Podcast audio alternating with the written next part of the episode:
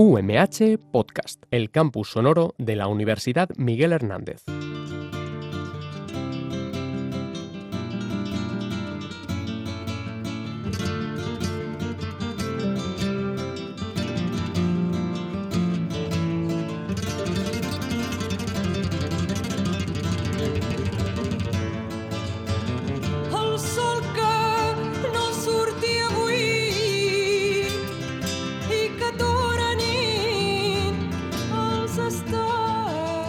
Buenos días, bienvenidos al programa La Salud al Día en Radio UMH, en directo desde el campus de San Joan.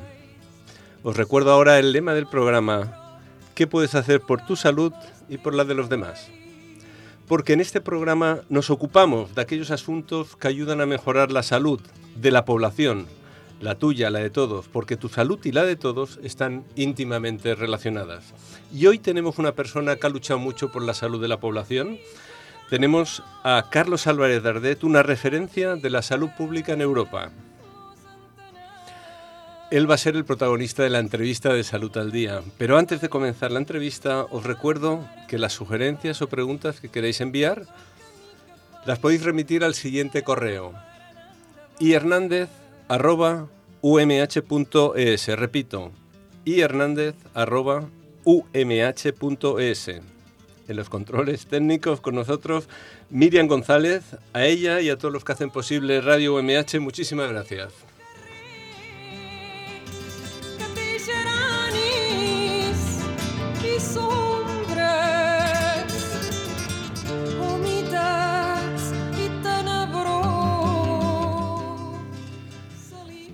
Como he anunciado en la presentación, estamos con el profesor eh, Carlos Álvarez Dardet. El profesor Carlos Álvarez es de Triana, que está en la provincia de Sevilla, si no me equivoco, especialista en microbiología y también especialista en medicina preventiva y salud pública. Es ahora catedrático de la Universidad de Alicante y director de la revista de mayor calidad científica en castellano de salud pública, Gaceta Sanitaria, y ha sido también editor de una gran revista, el Journal of Epidemiology and Community Health, del grupo eh, del British Medical Journal eh, Publishing Group, y eh, ha sido también, entre otras muchas cosas, presidente de la Sociedad Española de Salud Pública y Administración Sanitaria.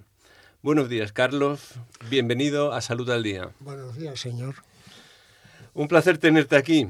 Bueno, empecemos con esa faceta de editor de la, que estamos hablando, editor de una de las mejores revistas de salud pública mundiales y que también eres director, como he dicho, de Gaceta Sanitaria, que es, una, es la cabecera de la Sociedad Española de Salud Pública, pero que es la revista eh, en lengua eh, española más difundida en el mundo. Eh, lo que quería preguntarte es sobre esa tarea de investigación y si tú crees, tu opinión es que los investigadores devuelven a la sociedad la inversión que la sociedad hace en ellos. Yo creo que los investigadores ahora mismo en España y con el presupuesto de investigación que hay, devuelven a la sociedad mucho más de lo que la sociedad invierte en ellos. O sea, que hay un déficit a favor de los investigadores porque se hace investigación con unas, unas herramientas que son muy, muy, muy pequeñas. O sea, quiere decir que el esfuerzo investigador para la, inversión que hay es altísima, pero sin embargo, dentro de ese esfuerzo, ¿es suficiente el que hacen para trasladar lo que, mm, lo- sus observaciones, Bueno, sus trabajos? pero esto es otro tema. O sea, si tema. se hace suficiente divulgación. En España yo creo que tenemos un problema con la divulgación científica y es que se hace, se entiende como un ejercicio de eh, eh, relaciones públicas. Y lo que están intentando las universidades es quedar mejor que las otras universidades en el mercado. E intentar posicionarse dentro de la locura esto de los rankings y todo eso. Pero realmente no hay intentos que estén libres de intentar buscar más, más poder y más prestigio, sino sencillamente comunicar a la población. O sea, genuinamente tú crees que las universidades deberían hacer más por hacer esa traslación de conocimiento, pero no por el interés de quedar bien o por tener eh, situarse en la agenda o en, el, en los Yo rankings? creo que hay que conectar con el movimiento que cada vez es más emergente de la ciencia ciudadana. El, el- ¿Qué papel le das a, a las radios universitarias como esta, como Radio MH, en, ¿tú le ves un papel? ¿Podríamos tener un papel ahí? Yo creo que tiene un papel enorme y que el programa que tú estás haciendo es un programa muy bueno y de hecho ya te dije el otro día que me invitaras por favor, que estaba celoso de la gente que habías invitado, que has invitado a todos los amigos menos a mí. bueno, yo, que, yo pienso que es un servicio lo que hacéis, venir aquí y, y dedicar a, a, esta radio universitaria eh, pues media hora y el desplazamiento, así que yo estoy encantado de tenerte aquí. Y siga, siguiendo con la investigación y, con esa relación con la universidad, eh, ¿adviertes si los investigadoras los investigadores eh, o tú tienes la percepción de que se preocupan por la relevancia de lo que de lo que observan de sus investigaciones o están más preocupados por eso de los rankings y estas cosas es yo creo que desgraciadamente los o sea cuando nosotros entramos en la universidad hace ya muchísimos años lo de publicar era una rareza y no había control y la verdad es que era mejor ser familiar de un catedrático que haber publicado mucho para entrar a la universidad. Y ahora eh, yo creo que la situación ha habido una especie de impactitis y que todo el mundo está más preocupado por el factor de impacto que por realmente el ejercicio de comunicación. Por ejemplo, en Gaceta, que tenemos un factor de impacto aceptable, somos la revista de habla no inglesa de mayor factor de impacto en el mundo en términos de, de factor de impacto, más alta que los que están en, Francia, en francés o en alemán o en otras lenguas. Y hay gente que me manda a Gaceta pues, artículos de cirugía cardiovascular. Yo entiendo que las revistas de cirugía española son, no son muy buenas, pero es que intentar colar en una revista de salud pública un, ensayo clínico de cirugía cardiovascular yo creo que es un poco una locura. ¿no? Bueno, es una locura que viene dada por esa, ese sistema de contabilidad de la ciencia que no se contabiliza en utilidad pública ni en utilidad para continuar investigación, sino utilidad personal. ¿no? Ese es uno de los se ha pervertido mucho la estructura. O sea, la gente cuando publica un artículo no, no intenta comunicar a los lectores de la revista, sino que intenta subir un peldaño en su carrera académica. Y esto realmente es como si habláramos por razones ajenas a las conversaciones. ¿no? Sí, mira, eh, yo soy consciente de que tenemos que hacer más, y incluso en, en ese trabajo que hacemos aquí en Radio Universitaria, para implicar más a la sociedad. ¿Y, ¿Y, tú qué crees que hacemos mal en las universidades para que, eh, en, en, mi opinión, que no sé si compartes, haya tan poca implicación con la sociedad, que, que ese trasvase con la sociedad sea tan, tan escaso? Yo creo que tenemos una visión en las universidades muy antigua y muy decimonónica de lo que es la relación de las universidades con la población. Por ejemplo, la mayoría de las universidades tienen servicios de extensión universitaria que lo que hacen básicamente es darle clases, que es algo que la universidad considera como suyo, a la gente sin necesidad de un título. Esto yo no te digo que está mal, pero creo que se podían dar más servicios. ¿no? Por ejemplo, servicios de información y de educación para la salud sería crucial. O servicios de ciencia ciudadana. O incluso servicios. Esta mañana yo he estado en, un, eh, en una reunión en mi universidad eh, sobre un proyecto que queremos montar en el barrio del cementerio, que es probablemente el barrio de Alicante más deteriorado. Y nos hemos juntado gente de varios departamentos con los líderes del proyecto y yo creo que esto se podría intentar, el que la universidad ponga su capacidad de análisis y su capacidad de intervención al servicio de los ciudadanos, lo deberíamos hacer con mucha más frecuencia. Después de, después de la, la sección de la franja crítica, eh, me gustaría hablar sobre eh, esos proyectos de investigación. Ahora, si, si seguimos con el asunto que decíamos de la calidad de las universidades, yo no sé si en tu caso te has planteado cambiar la forma en cómo enfocamos la, formación en salud y si te has planteado también cambiar eh, la ciencia que promovemos. Yo creo que en ambas situaciones el principal problema que tenemos es el paternalismo. O sea, los científicos y especialmente los científicos del área de la salud las profesiones, la profesión médica y la profesión enfermera son salvajemente paternalistas. A lo que se dedican es a decirle a gente lo que a la gente lo que tiene que hacer, lo que tiene que comer, lo que tienen que hacer en la cama, lo que sí, lo que no, lo que es sexo seguro, lo que sí es sí, sí se puede hacer. Y yo creo que esto es un error. Deberíamos de investigar no sobre las cosas que a nosotros en los despachos nos interesan cuando vemos estadísticas y luego intentar eh, aplicárselo y, y obligar a la población a que haga las cosas, sino investigar sobre las cuestiones que, la ge- que ya están en el debate público, ¿no? ¿Cómo qué? como por ejemplo eh, eh, si es bueno o no es bueno para la salud de la gente que Amancio Ortega de, de- de donaciones. Yo creo que esto sería un tema de investigación muy interesante y ya está en el debate público. Bueno, pues si, si quieres en la franja crítica vamos a discutir sobre eso. Pero sigamos con... O si el feminismo es bueno para la salud, que yo creo que también es un tema relevante y que ya está en la, en la, En la agenda en la pública. pública. Bueno, ¿y qué deberían hacer los académicos de la salud entonces para mejorar la salud de la población? Si no hay que decirle a la gente lo que tiene que hacer, ¿cuál es, qué, qué piensas tú qué papel tienen los académicos, eh, los universitarios, a través, de, a través de medios como este, como la red universitaria o a través de otros medios que establezcan? ¿Qué pueden hacer para contribuir a la mejora de la salud de la población? Yo creo que escuchar mucho más a la gente. Eh, eh, en la universidad nos, nos entrenan a hablar mucho y nos entrenan a escuchar poco. Y claro, cualquier ser humano sabe que mientras que estás hablando no estás aprendiendo y mientras estás calladito tienes los oídos abiertos y estás escuchando a los demás. Yo creo que en la universidad se escucha poco a la gente. Eh, ¿Tú escuchas a tus alumnos?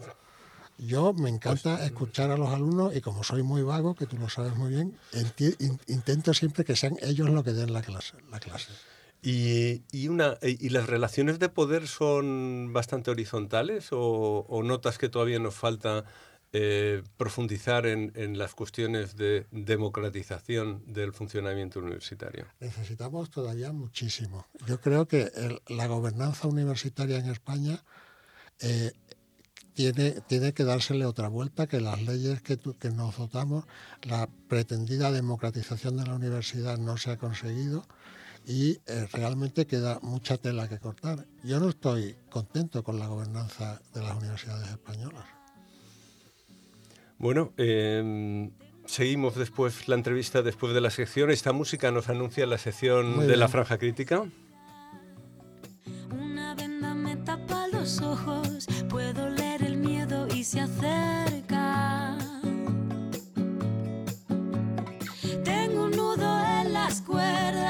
Ensucian mi voz al cantar. Tengo una culpa que me aprieta, se posa en mis hombros y me cuesta andar. Pero dibujé una puerta violeta en la pared. Las 12 y 13 en directo desde el campus de San Juan. Hoy vamos a cambiar la franja crítica. Yo había pensado hablar de los resultados electorales y lo que había propuesto la Sociedad de Salud Pública para proteger la salud con tu voto y cómo había ido esto. Si íbamos a tener más o menos contaminación, mejor movilidad, si íbamos a tener unas leyes que protegieran ah, de los riesgos laborales, cuestiones de estas, pero eh, el invitado, el profesor Álvarez Dardé, nos ha sugerido que hablemos de las donaciones, que ha sido un tema que está en la agenda pública, y es porque el, eh, uno de los dueños de, de Inditex pues, hizo una donación y continúa haciendo una donación de alta tecnología a los hospitales españoles. Y hay un debate sobre si esto es más o menos aceptable, si hay algunos requisitos que hacer. Así que mm, vamos a tratar de eso en la franja crítica. Cuando quieras, ¿cuál es tu posición? Muy bien, mi posición es que no tiene nada que ver una cosa con la otra, que una persona puede eh, eh, donar y esto es positivo. En España hay muy poca cultura de donación y de fundación porque las leyes de mecenazgo que se han hecho son muy malas y realmente hay un problema o sea, de, de donaciones en España. Pero esto no tiene nada que ver con los impuestos. Yo lo que me alucina del debate público es que se lance la acusación. O sea, si Amancio Ortega realmente es un señor que ha defraudado a Hacienda, que lo, que, que- lo, que lo- digan en público, pero no que digan que como ha donado, eh, eh, eh, evidentemente ha defraudado a Hacienda. Son cosas diferentes. Puede ser que haya donado y no haya de- defraudado a Hacienda. O sea, yo veo bastante confuso y un poco de tirar la piedra y esconder de mano la mano lo que en este caso ha hecho Podemos. Pero hay, hay una pregunta aquí que, tiene que ver también no solo con eh, la cuestión de, la, de los impuestos. ¿Es aceptable eh, recibir donaciones para cuestiones concretas sin que sean las autoridades sanitarias las que decidan cuáles son las prioridades? Yo creo que sería mejor donaciones no finalistas, porque la colusión de intereses puede ser eh, mala. Pero hay que, yo creo que, hay que esto lo que hay es que me parece que regularlo, ¿no? Y, y- ¿Y es, a- y es aceptable recibir donaciones para mejorar la salud de empresas que, por ejemplo, eh, no cuidan los riesgos laborales ni los derechos laborales de sus trabajadores en varias partes del mundo? Hay empresas, incluida Inditex, que han sido multadas con multas millonarias por incumplir eh, el respeto a los derechos laborales básicos. ¿Es aceptable que, que se acepten donaciones de empresas que conculcan derechos y causan mala salud? Bueno, esto eh, obviamente en esta sociedad que vivimos la gente está muy preocupada por su posicionamiento público y por su prestigio público. O sea, precisamente el hecho de que haya hecho las donaciones lo pone al descubierto de que la gente pueda criticar estas cosas que tú estás diciendo, ¿no? Bueno, estas cosas se criticaban antes. Yo la pregunta que te hago a ti es si es aceptable recibir donaciones cuando se ha, se ha conculcado los derechos laborales. La verdad es que no sé qué decirte. Bueno, no, tú, yo- yo tú lo que- obviamente quieres que te diga que no. No, Pero yo, algo dentro de mí me dice que con la sequía de dinero que tiene el Sistema Nacional de Salud hay que ser más flexibles. entonces también recibiríamos de Philip Morris donaciones. De Philip Morris. Bueno, yo me Philip Morris, productora del tabaco. Me gustaría que se atreviera Philip Morris a dar donaciones para que se le montara el pollo. O sea, yo creo que el, el entrar en la agenda pública tiene, tiene, por un lado, la cuestión positiva de, de- de prestigio para el que da el dinero, pero también se pone en el ojo del huracán, ¿no? Y eso hay que, yo creo que la gente que hacemos abogacía de la salud tenemos que tenerlo claro y aprovecharlo. Bueno, de todas formas, eh, cuando se hace eh, relaciones público-privadas, por ejemplo, una persona que tú conoces bien, como Martin McKee, decía que para establecer relaciones con, con empresarios o con grandes corporaciones es bueno aplicarle algunos test. Y algunos test es si cuidan a sus trabajadores, si no producen productos que hacen daño a la salud, eh, si contribuyen al bien común de otras formas, cediendo sus bases de datos, es decir, una serie de cosas, si cumplen la ley, si son transparentes, etcétera. Eh, y, y por eso te he dicho las preguntas anteriores. Mi posición, y lo digo claramente, es que no me gusta relacionarme, no me gusta que el, que el- el poder público, los poderes públicos se relacionen con empresas que incumplen unos mínimos de decencia. Eh, si la gente no cumple unos mínimos de decencia, yo prefiero no relacionarme con ellos ni con donaciones. Es decir, yo no aceptaría ninguna donación de Philip Morris, por poner, porque ha estado comprando eh, investigadores, y eso lo sabemos porque se ha publicado, sabemos que ha estado manipulando la ciencia, creando dudas sobre las relaciones del tabaco pasivo, eh, ha hecho de todo para conseguir vender cigarrillos incluso a menores, como ha hecho en Indonesia. Entonces yo no puedo recibir una donación de una empresa así. Yo no lo aceptaría como un responsable público. Este es el límite en el, extremo, pero después hay blancos y grises. Por eso yo decía que es bueno hacerse una serie de preguntas antes de aceptar una donación. Yo creo que es bueno hacerse una serie de preguntas antes de aceptar una donación para el Sistema Nacional de Salud o para muchas cosas, por ejemplo, como para una revista científica. Pero tenemos que tener, insisto, claro que la situación a la que ha llevado el PP eh, al, al Sistema Nacional de Salud es inaceptable, que ahora mismo eh, realmente ser médico no supone una garantía de un salario digno en España, que hay médicos que están trabajando eh, de manera muy, muy con contratos reducidos, están unas horas y esto realmente es un problema. ¿no? Bueno, pues esto es una de las cosas que decía yo cuando se habla de dar donaciones, porque no se dan donaciones para personal, que es lo que más necesita con el paro que hay, y con los retrasos diagnósticos que son más importantes que las altas tecnologías. Pero bueno, yo creo que es un tema que podemos seguir hablando, muy interesante. Aquí acaba la franja crítica y en un momento volvemos a continuar con la entrevista que hacíamos. Que yo espero que siga siendo crítica. Pero dibujé una puerta violeta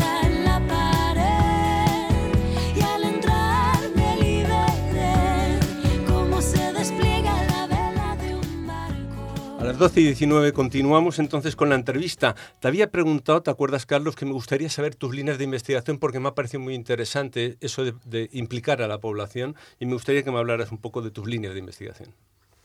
Yo ahora mismo lo que más me interesa es el principal problema de salud que tiene la humanidad. Y es que tú y yo nos vamos a morir porque somos hombres antes que dos mujeres de parecido nivel socioeconómico y parecida tra- trayectoria vital. Es decir, que te estás preocupado por la menor expectativa de vida de los hombres, Sí, muy preocupado. aunque tienen mayor calidad de vida.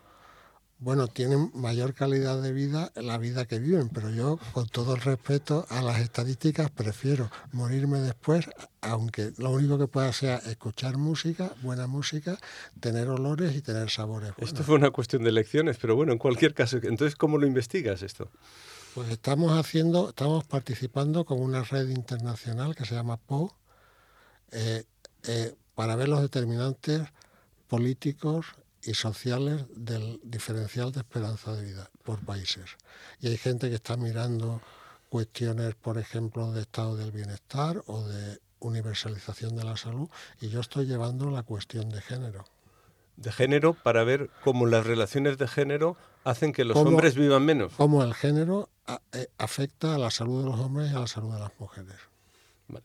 Pero en tu caso estás interesado más por, por la baja expectativa de vida de los hombres, ¿no? Claro, porque es el problema de salud. O sea, las mujeres tienen otros problemas de salud que los ha tocado muy bien el feminismo sanitario, pero el feminismo sanitario que lleva muchos años trabajando y en nuestras universidades hay gente muy buena que lo ha hecho bien, no se ha preocupado de los hombres, claro, porque se preocupan de las mujeres porque son feministas, pero los hombres se mueren antes. Y esto es lo que a mí me preocupa.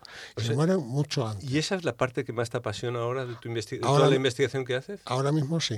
Pero- Aunque pero- por la cara que me estás poniendo tú no te lo crees.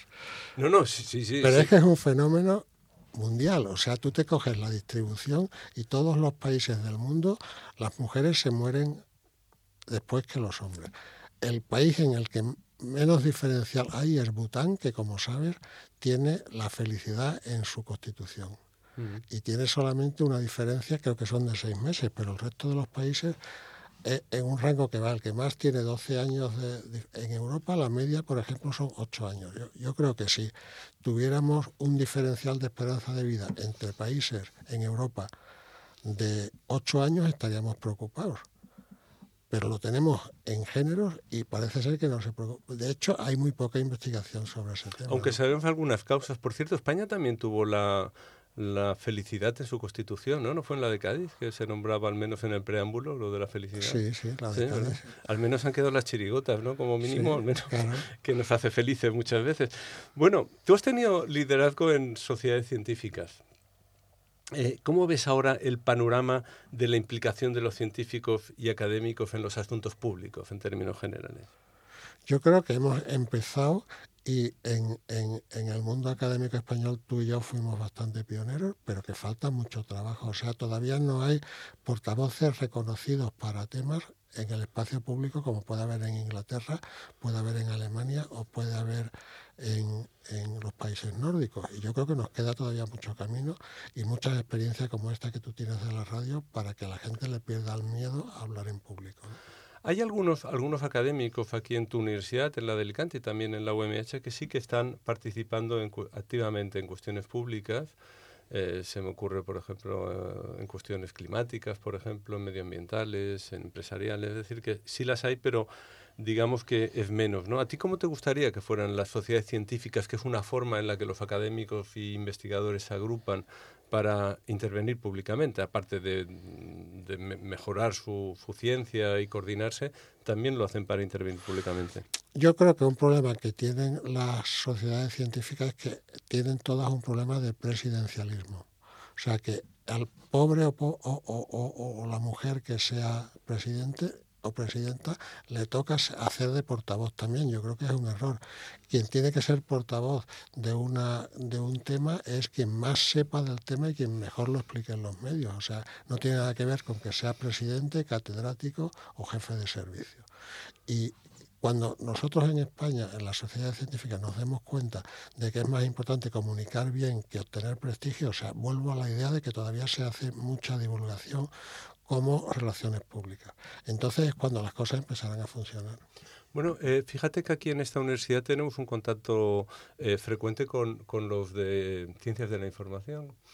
Eh, ¿Se te ocurre algo que se podía hacer eh, teniendo en cuenta eh, la disponibilidad y sobre todo el voluntarismo que, que le echan las personas que estudian aquí en Ciencias de la Información? Yo creo que un tema crucial en salud a abordar es la cuestión de las fake news. O sea, realmente la cantidad de contaminación que hay en cuanto a información sobre salud en las redes es salvaje y yo creo que utilizando eh, metodologías como las que se han desarrollado por la colaboración Cochrane, por ejemplo, hay Gonzalo Casino, que tú lo conoces bien, tiene montado un- una página web que se llama Nutrimedia y que se dedican a decir lo que dice la evidencia científica acerca de mensajes que salen en los medios o en las redes acerca de la alimentación. ¿no? Yo creo que esto- este tipo de herramientas trasladados a otros temas sería muy poderosa.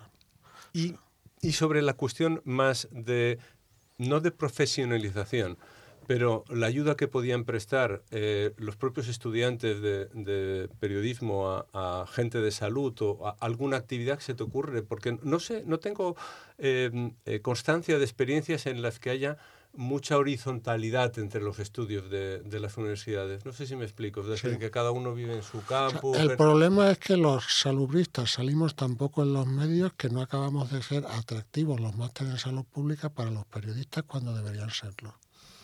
Bueno, el, fíjate, el, em, si, si- si recuerdas bien, eh, hablando, cuando se habla de salud, sí que somos la gente, cuando se habla de salud pública, sí que salen más frecuentemente quizás los temas de salud pública que no otros. Digo en comparación al nivel de recursos que tienen. Por ejemplo, la Sociedad de Cardiología tiene muchísimo más recursos que la Sociedad de Salud Pública. Estoy hablando de millones de euros y el otro estamos, estoy hablando de miles en cuanto a recursos. Y sin embargo, su presencia pública es mayor. Es decir, esta, eh, pero yo me refería más a, las, a, la, a la hibridación o la fertilización cruzada entre las facultades, los centros de estudios y mejorar el funcionamiento universitario y el servicio a la sociedad con herramientas No, como, no. La, como la radio, como otras que has Obvi- dicho tú por... Obviamente, aunque los medios tradicionales, los periódicos, las radios, las televisiones, son una cosa que están en, en- en- en absoluto cambio, yo creo que hay que lanzar eh, iniciativas. Nosotros, por ejemplo, en Gaceta Sanitaria tenemos varios blogs, tenemos vídeos, tenemos podcasts y todo esto hace que los mensajes de... O sea, yo creo que el principal problema que hay es poder diferenciar los mensajes de calidad que tienen, que son realmente basados en, en evidencia científica y los que no. Este es el, el reto que tenemos. Carlos, eh, me decías que te estabas celoso porque no habías venido al programa. A mí se me han quedado un montón de preguntas. Por ejemplo, cuáles eran los retos políticos actuales en salud en los distintos niveles de decisión. Pero con- ya que no tenemos tiempo, está sonando la música de que nos vamos, eh, pues te cito para otra vez, en la, la En- próxima temporada. Encantado.